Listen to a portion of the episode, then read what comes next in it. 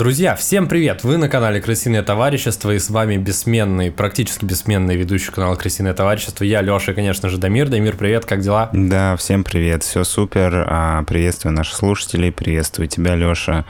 Возможно, наши зрители и слушатели даже не заметили, но у нас а, возобновление подкаста после длительного перерыва. Да, для нас он был длительный, потому что я присутствовал э, в ненормированных отпусках в одном, в другом. И, ну, что-то мы, ну, очевидно, у нас сократилось количество выпусков немножко, потому что мы где-то, что могли монтировать, подмонтировали и выпустили, но их, очевидно, этих выпусков было меньше. Сейчас мы вернулись, и, собственно, сегодняшний выпуск будет посвящен тому, почему же я отсутствовал.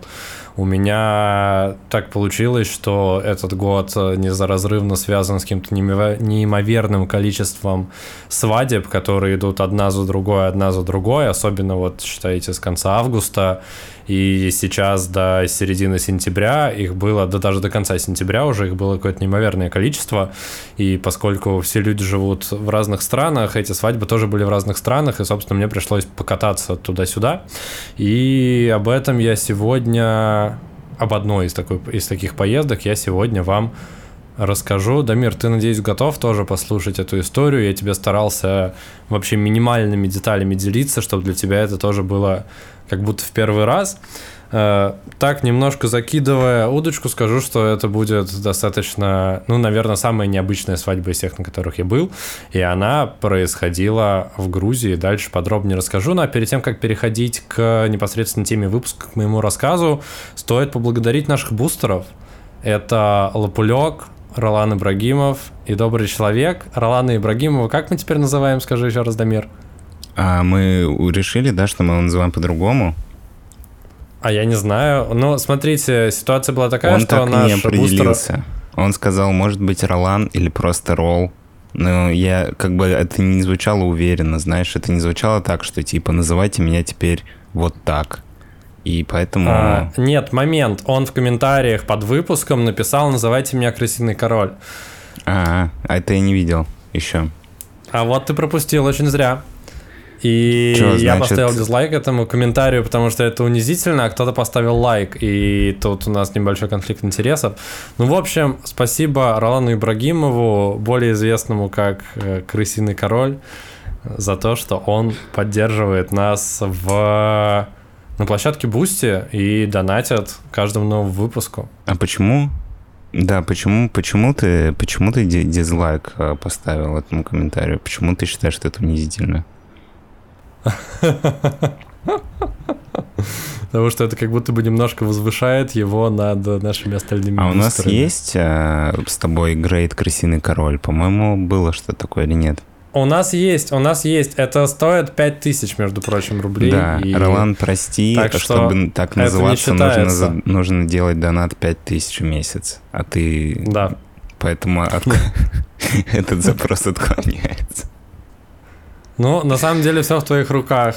Вот. Нельзя, чтобы ваши ники соответствовали, соответствовали грейдам, которые у нас есть. Вот. Так что пока ты Ролан Ибрагимов. Можем, можем называть его просто король. Ну, кстати, просто король тоже окей, я не против. Я не против. Если, Ролан, тебя это устраивает, напиши об этом в комментарии к этому, к этому выпуску обязательно. Если это наберет достаточное количество лайков, мы будем тебя и так называть. Да, мы а на этом будем начинать. Поехали. Будем начинать, Дамир. Будем начинать. Да, Давай начнем. Я готов начать. Давай. Вперед. Поехали.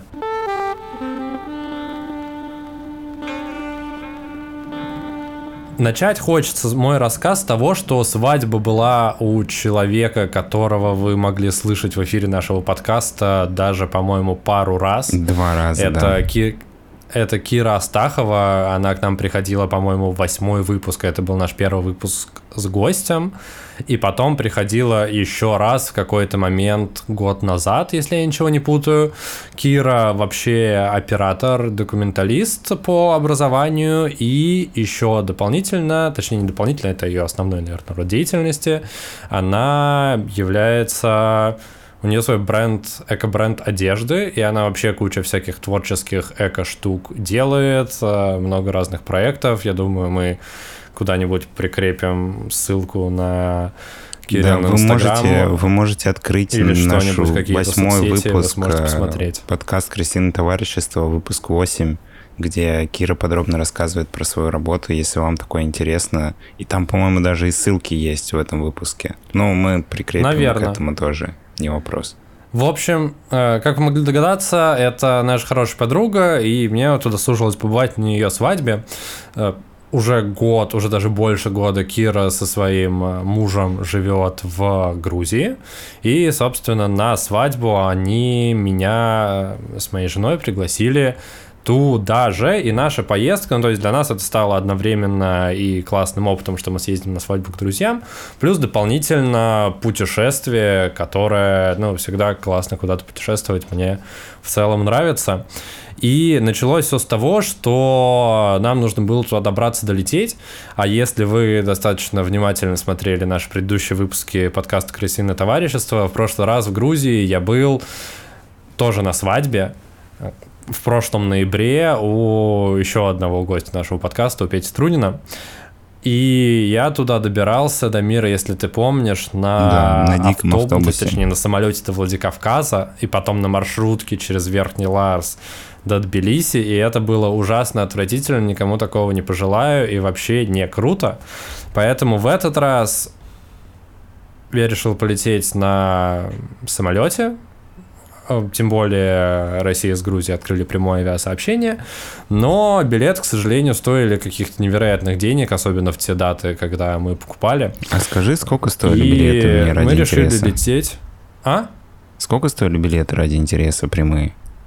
Были прямые 70 тысяч туда-обратно на человека. О, ну, слушай, я даже из Лондона в Москву за 70 тысяч, наверное, могу долететь туда-обратно. Но Может, даже это, вдвоем. это, это, это туда-обратно на одного человека. И поэтому мы купили билеты с пересадкой в Ереване. Лететь вместо трех часов, по-моему, 9 с пересадкой. Но это казалось окей, потому что это было примерно в половину дешевле, даже, даже больше. В итоге мы купили, по-моему, за 30 тысяч на человека туда-обратно. Ну, Ну, это звучало как значительная окей. Но единственное, мы не учли, что мы купили билеты авиакомпании Fly One. Ты что-нибудь знаешь про Fly One, про этого Нет. авиаперевозчика чудесного? Ну, в общем, они... Это лоукостер и достаточно жесткий лоукостер, потому что для них окей, например, в течение суток переносить каждые два часа рейс вперед. И, ну, то есть человек даже, если от трех часов переносит рейс, то человеку обязаны предоставить гостиницу еще что-то, они могут в течение суток каждые два часа переносить на два часа. Это вот как пример историй, связанных э, с Fly One. Благо в нашем полете, в нашем путешествии с нами ничего такого не случилось, все было окей, не считая одного момента. Примерно за 3-4 дня до вылета я узнаю, что нам рейс, э, ну то есть мне приходит на почту сообщение, что изменилось расписание рейсов. Я захожу, э, смотрю, и время вылета и время прибытия то же самое. Было, стало. Я не понимаю, в чем проблема. И потом я смотрю чуть выше, то, что мелким текстом написано, и нам рейс перенесли просто на сутки вперед. Без объяснения причины, без чего бы то ни было. Ну, то типа, есть чтобы просто, со, типа, со временем никто не ошибся, просто, ну, только дату. Время трогать не будем, поменяем только дату. Хочешь, я расскажу смешную историю про... У меня тоже есть смешная история про лоукостер. Когда я только планировал а, первый раз посетить Лондон, а, как турист, еще до того, как я переехал, я купил билеты. а Эта компания была Wizz Air. Они, это лоукостер европейский, и он в Россию раньше не Да-да-да. летал. И он только начал, типа, летать в Россию. Я купил эти билеты, они были супер дешевые, они стоили, типа, 10 тысяч, что ли, туда-обратно. Тогда было еще прямое авиасообщение. И, короче, потом они отменили этот рейс, перенесли его на неделю, потом перенесли его еще на неделю, а потом сказали, знаете, мы все-таки не будем в Россию летать, вернули мне деньги. Но в итоге в Классика, Лондон да. тогда я все равно не полетел, потому что мне не дали туристическую визу. Вот, но это уже не важно, это другая история. Ну да, видимо, когда ты летаешь лоукостерами, такие штуки с тобой происходят, и нам перенесли на сутки, ну то есть у нас пере- пересадка должна была быть в Ереване плюс-минус часа два. Ну, то есть мы должны были выйти из самолета и сесть в другой самолет, там даже не нужно было перерегистрироваться, нам перенесли на сутки. И сначала меня это очень выбесило, я хотел с ними ругаться, потом я выяснил, что я не могу вернуть все деньги целиком, я могу вернуть половину суммы, а вторую половину мне вернут бонусами флайвана, чтобы я мог потратить на другие авиаперелеты с этим авиаперевозчиком, что меня абсолютно не устраивало.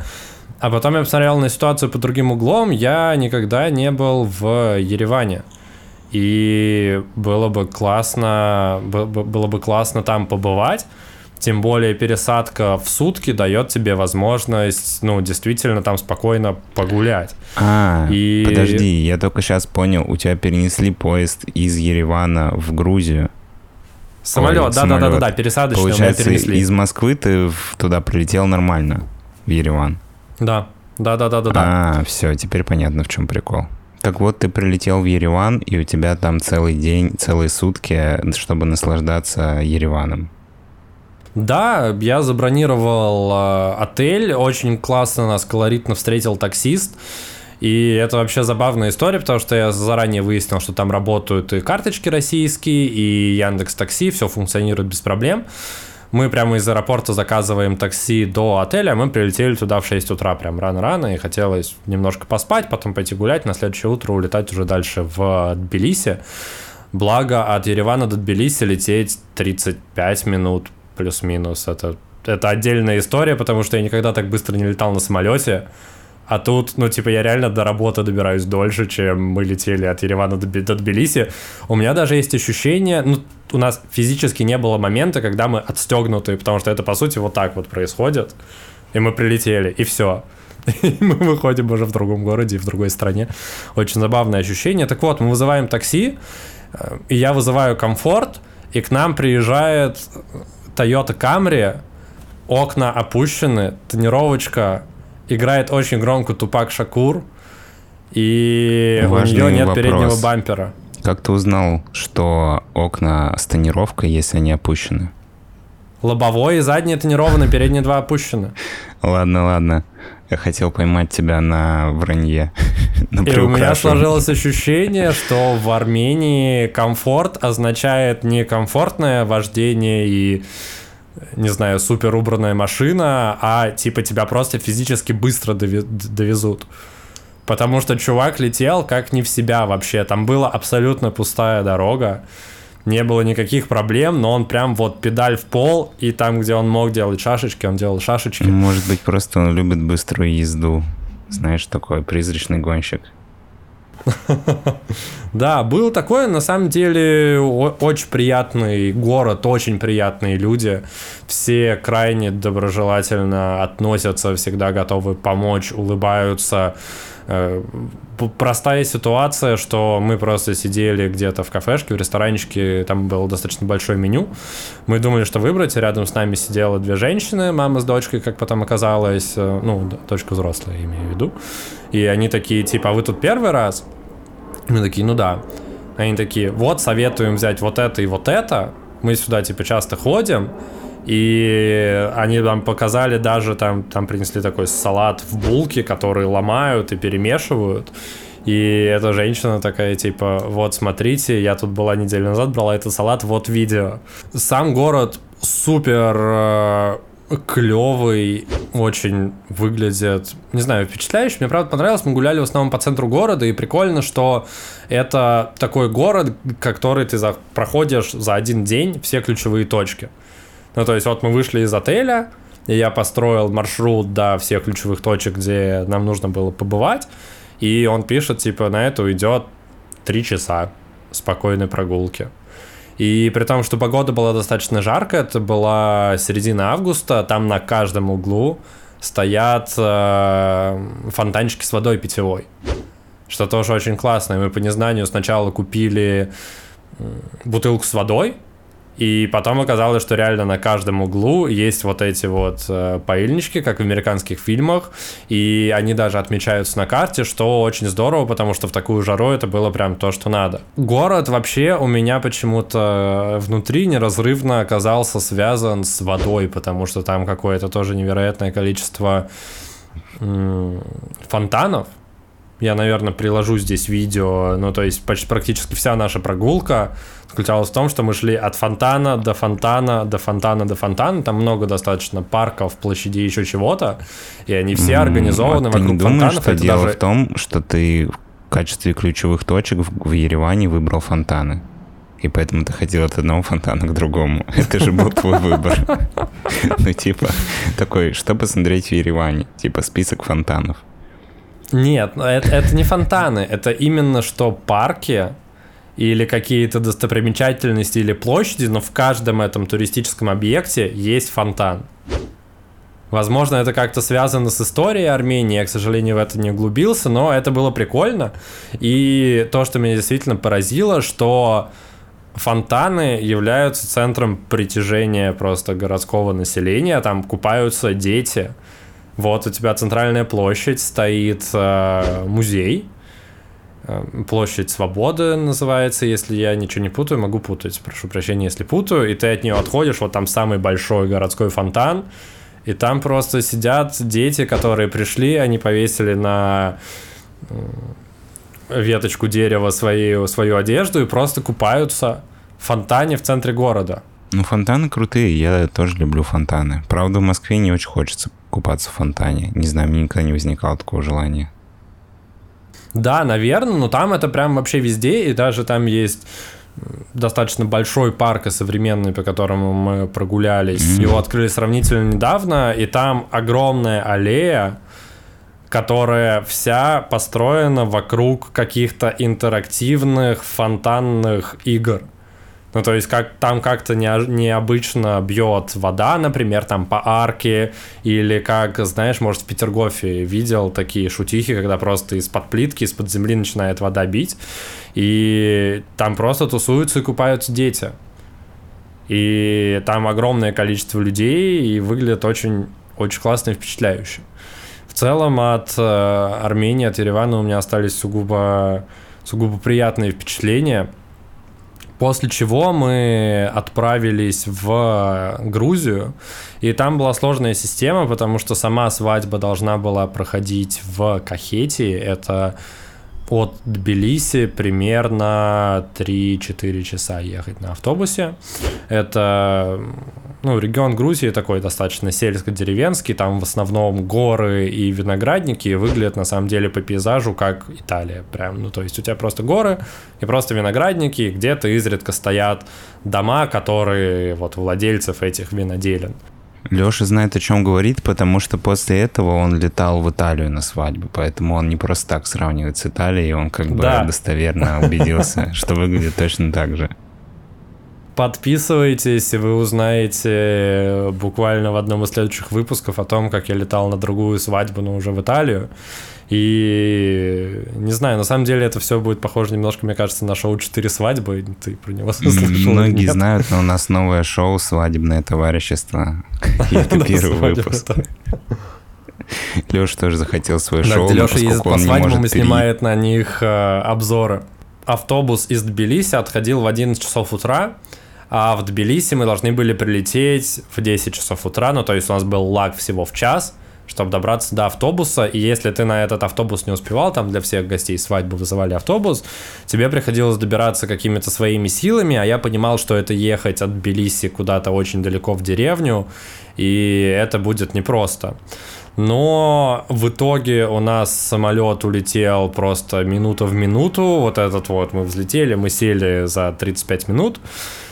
Вышли, и мы приезжаем на площадь э, Свободы в Тбилиси, оттуда отправлялся автобус, и видим, там стоит огромная толпа людей, русских, все нарядные, с цветами, мы к ним подходим, начинаем здороваться, знакомиться, и в какой-то момент мы видим знакомую девочку чуть вдалеке, она была организатором свадьбы, я с ней переписывался, собственно, по поводу трансфера, по поводу того, где нам во сколько нужно быть и что делать, если мы немножко опоздаем. Мы подходим к ней, а мы прибыли прям вот реально в 11.00, мы были на месте, откуда должен отправляться автобус, как по часам. Мы подходим к этой девочке, начинаем общаться, говорить, типа, вот, как классно, обычно все опаздывают, а тут вон уже человек 25 собралось. И тут подъезжает автобус, а эти люди, с которыми мы мило общались несколько минут назад, начинают туда загружаться. И я тоже собираюсь туда идти, а организатор свадьбы такая, подождите, это же не наш автобус. В итоге оказалось, что мы приехали первые, не считая организатора свадьбы, э, ну, ведущий. А вот эти вот все люди, с которыми мы минут пять мило общались, это какая-то вообще другая, другая свадьба. Они просто отправлялись из абсолютно того же места. Ну, с другой стороны, хорошо, пошли... что ты узнал об этом заранее, а не в тот момент, когда ты уже ехал с ним в автобусе на другую свадьбу. А не в тот момент, когда мы выходим, а там не наши жених и невеста. Да. Э, в итоге начали подходить уже все люди э, которых мы знали, плюс-минус там половину людей мы знали, мы все загрузились в автобус и поехали в Кахетию. Нас сразу готовили к тому, что свадьба будет необычная, потому что как минимум весь предыдущий год э, в социальных сетях у ребят, которые жених и невеста, я видел, что они по всему Тбилиси собирают какие-то стулья. Ну, то есть просто в каких-то домах, на улице, везде, где они находят стулья, они их собирают и про каждый подснимают кусочек, что вот мы нашли до свадьбы еще один стул. Вот мы нашли еще один стул, и это все создает некую интригу, но в целом внутри было ощущение, что нас ждет что-то достаточно такое творческое, необычное и уникальное. Так оно, по сути, и случилось. Собственно, это ощущение заключалось было из-за того, что сами по себе ребята достаточно творческие, уникальные. Очевидно, они хотели сделать не как у всех. В итоге мы приезжаем на точку, у нас э, есть небольшое время, чтобы переодеться, а точка, чтобы ты понимал, это просто мы последние 20 минут ехали по дороге гравийной через поле винограда. И, и мы просто вот по ней доехали до такого мини-лесочка, и все, и вышли. Организатор свадьбы дала нам возможность там немножко прийти в себя, попить воды, переодеться, потому что изначально мы должны были идти на э, церемонию.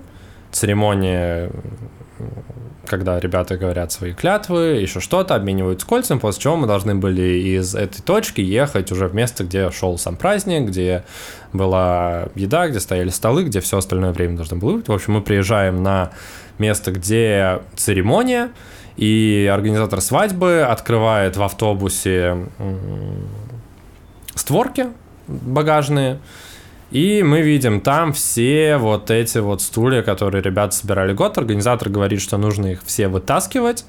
После чего раздает билеты. На билете номер, на стуле номер, соответственно, из всего вот этого огромного количества стульев ты должен найти свой стул. Э, организатор говорит нам, э, ее звали Роза, давайте для упрощения, чтобы не говорить миллион раз слово организатор, буду говорить просто Роза. Э, Роза говорит, что стул, который мы себе нашли, будет единственным э, в, в, в, на этом празднике, что будет э, нашей опорой, что мы всегда его должны держать с собой, нести в руках, и чтобы он с нами везде, везде, везде на каждой точке присутствовал. Э, после чего, ну, собственно, стул есть у каждого гостя. Мы берем все свои стулья на плечи и идем куда-то через поля просто за розой к куда-то ни ребят, ни чего такого, жениха, невесты мы не видели, и мы вообще не знаем, что нас ждет. В итоге мы доходим до невероятно красивого, очень кинематографичного места. Я думаю, на видео это тоже сейчас будет как-то подставлено, добавлено, или фото, или видеоматериалы с места события, чтобы вы тоже могли это визуализировать. Для тех, кто это слушает в аудиоформате, это выглядит как такой э, речушка, очень мелкая речушка или ручей горный бежит, э, такое поле, вокруг где-то вдали виднеется лесок, и на берегу этой речушки стоит огромный дуб. Я таких дубов э, не видел, наверное, никогда, разве что в кино, но ему реально прям очень-очень много лет. Роза говорит нам, что мы со стульями должны перейти эту речушку вброд, поставить стулья на другой стороне, и мы понимаем, что вот мы будем сидеть на таком э, пригорочке, и вот под этим дубом будет все происходить. В итоге мы все переходим, садимся, занимаем свои места, и тут начинает играть э, музыка. В дупле была спрятана портативная колонка, как оказалось потом. Э, но выглядит все действительно как магия, потому что начинает играть э, мелодия, и с двух сторон ручья, с одной и с другой стороны, выходит жених с невестой. Они подходят к этому дубу, залезают туда, но все выглядит действительно как в кино они говорят свои клятвы, после чего обмениваются кольцами. И как потом оказалось, мы когда шли назад, Роза нам рассказала про то, чем она в принципе занимается. И оказалось, что она не просто организатор свадеб, она занимается именно вот такими супер творческими, необычными штуками, связанными с любыми торжествами, но в частности свадьба тоже подпадают под ее юрисдикцию. И особенность Розы заключается в том, что она помогает людям, которые хотят сделать что-то необычное, придумать свой ритуал проведения праздника.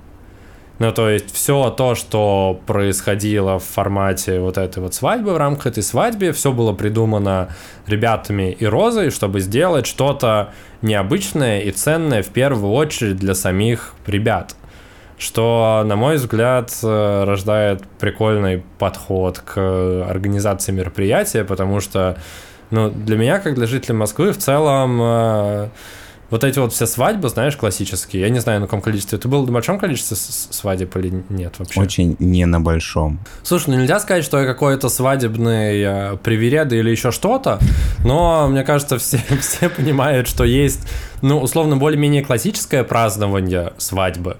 Здесь это, ну, что-то уникальное, то есть каждую секунду праздника мне кажется, все участники этого праздника испытывали то, что происходит что-то, ну, что, что с ними никогда раньше не происходило. Ну, то есть, когда еще в жизни ты брал стул, переносил его вброд через реку и, сидя просто в поле, смотрел на то, что происходит просто под дубом, вокруг тебя горы и поля винограда. Ну, то есть, это было действительно классно. И это ощущение, наверное, сложно передать рассказом. Может быть, мой, мой рассказ еще дополнят, как я уже сказал, фото-видеоматериалы, которые сопровождают это все. Было действительно клево.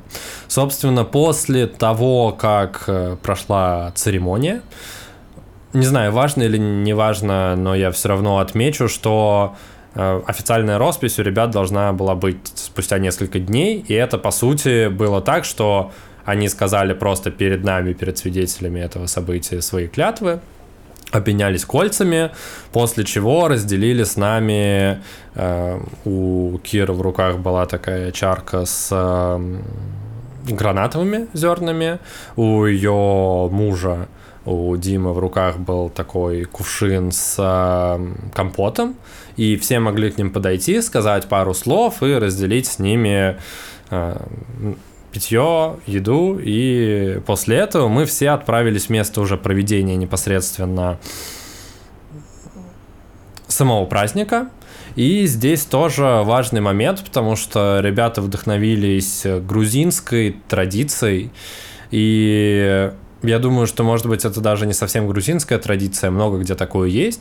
Я думаю, это связано с тем, что раньше венчание происходило в церкви, которая была где-то вдалеке, и потом от церкви нужно было идти всей свадьбой до своего дома, там, где был праздник, и вот эта вот история, что жених с невестой идут впереди, а все идут за ними, и им под ноги кидают какую-то рис или еще что-то. Здесь у нас была такая же история, только наша прогулка заняла примерно час, и мы шли просто по вот этой вот гравийной дороге, по которой мы ехали на автобусе через поля винограда, и выглядело действительно абсолютно сказочно, потому что огромная толпа людей, все очень нарядно, идут под палящим солнцем, играет какая-то классная музыка, и все это действительно выглядит очень, очень здорово и впечатляюще.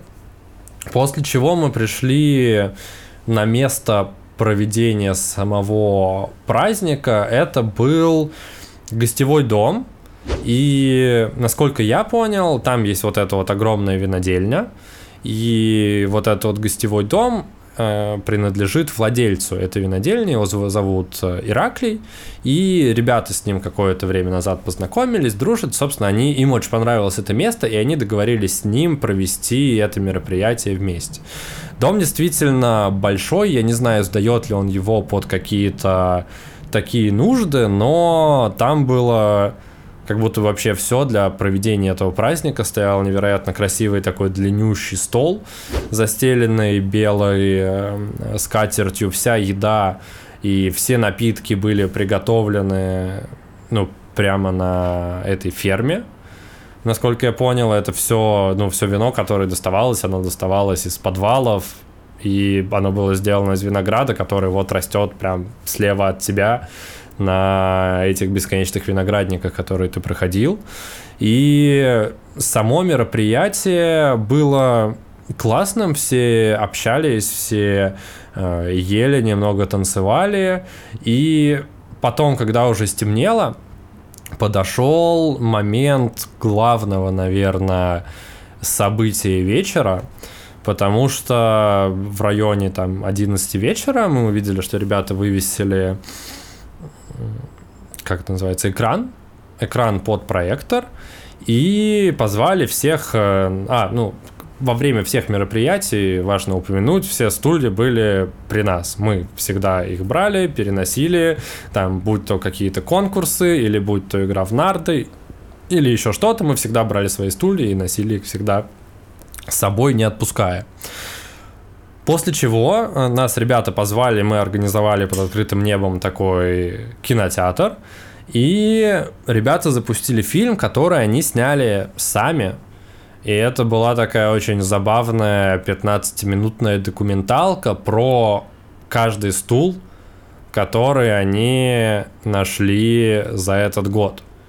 Ну, то есть весь год собираете стулья, они снимали про каждый из них э, небольшую историю, как они его нашли, при каких обстоятельствах, как они его куда-то несут, как они их потом реставрируют, потому что не все эти стулья были в хорошем состоянии, как они их подписывают и вплоть до того, как они загружают их в автобус, из которого мы их вот буквально этим же днем выгрузили и забрали себе.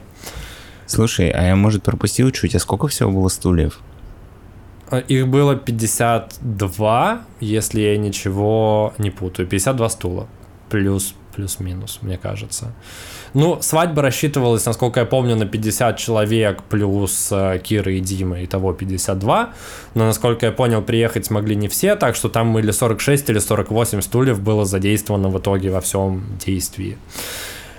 Собственно, после этого фильма после того, как мы с этими стульями мы узнали, мы за весь день с ними сроднились уже, и после этого фильма мы узнали их предысторию, что сроднило нас с этими стульями максимально, ребята повели нас просто в поле.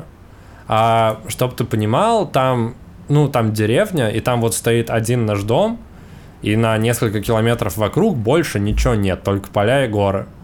И мы выходим просто в огромное поле, справа гора, сверху неимоверное количество звезд, и разводится огромный костер.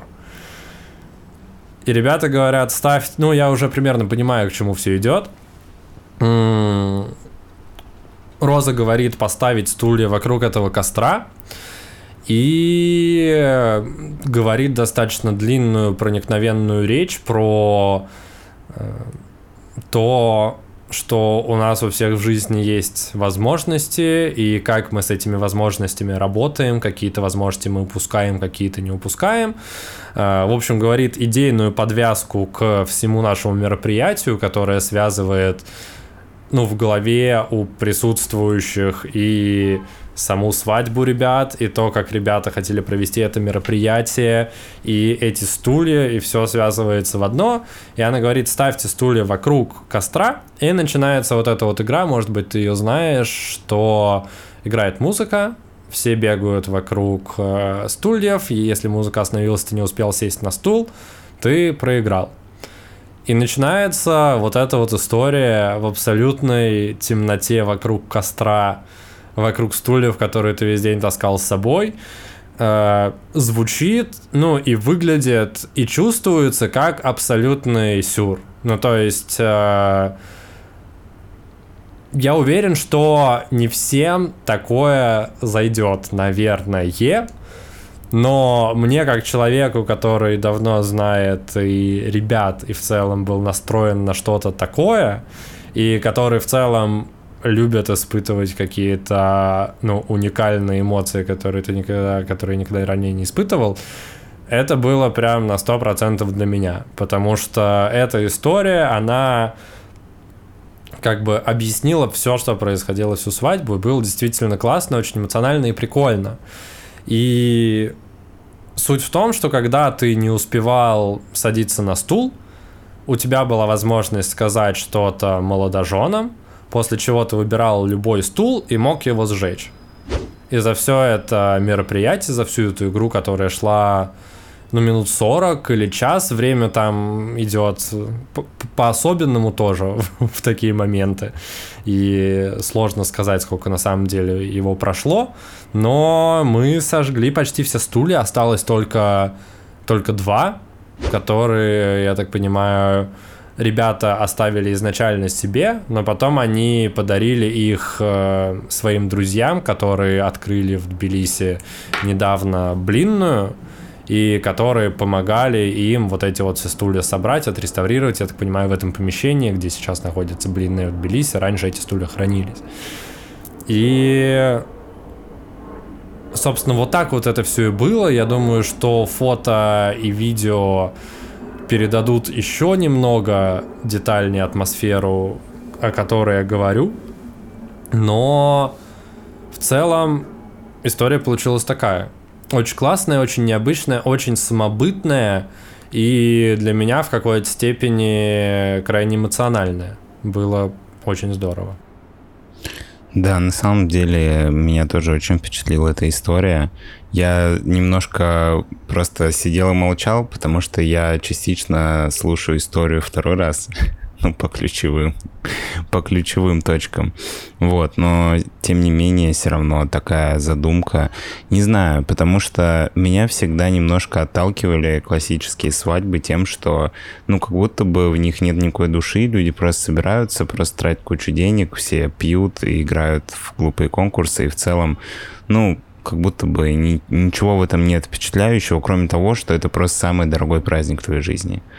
Вот. А тут действительно такая задумка, которая, мне кажется, запомнится. И в этом как будто бы есть действительно какой-то ритуал, который с годами был потерян. Ну, я имею в виду потерян, что, наверное, когда-то давно свадьба была ритуалом, а сейчас со временем эта ценность ритуала типа а, исчезла. Слушай, ну для меня свадьба это в любом случае в первую очередь э, мероприятие, на котором может вкусно поесть и повеселиться, как мы говорим на в эфире канал Красивый товарищество. Мы любим все, все, все места, где можно вкусно поесть и повеселиться. Вот. И, ну, в моем мире свадьба в первую очередь должна быть веселой, а веселая она может быть просто от того, какие люди туда приходят и как ты сам на этой свадьбе веселишься. Поэтому для меня все свадьбы, на которых я был, были супер веселые, просто потому что важно уметь создавать вокруг себя такую атмосферу, что в первую очередь тебе было кайфово, ты умел наслаждаться мероприятием, каким бы оно не было.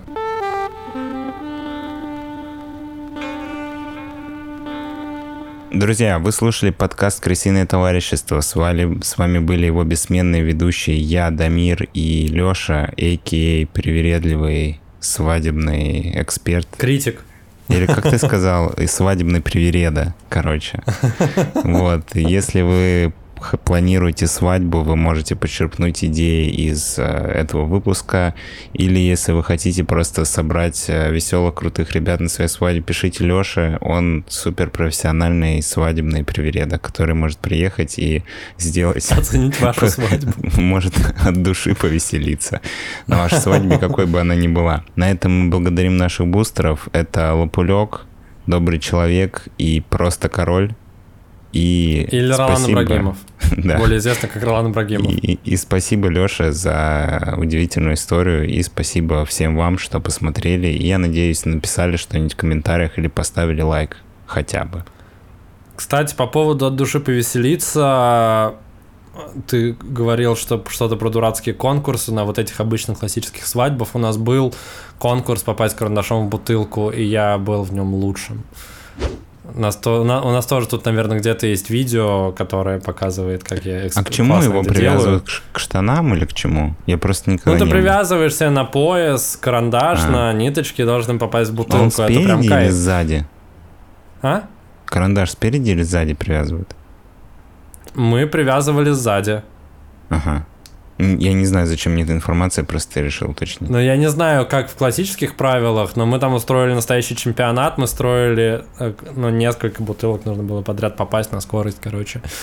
Было очень классно, и я в целом не разделяю вот этого вот скепсиса вокруг вот этих дурацких конкурсов, потому что если вы веселый человек, то вы сможете в любой ситуации повеселиться и получить удовольствие. То вы сможете а этот и конкурс, он бутылку действительно попасть. классный и веселый. Ладно, на этом тогда будем завершать. Увидимся с вами совсем скоро. С вами были Леша и Дамир, лысый парень и парень в футболке, красивое товарищество. Всем пока. Всем пока и отличной недели.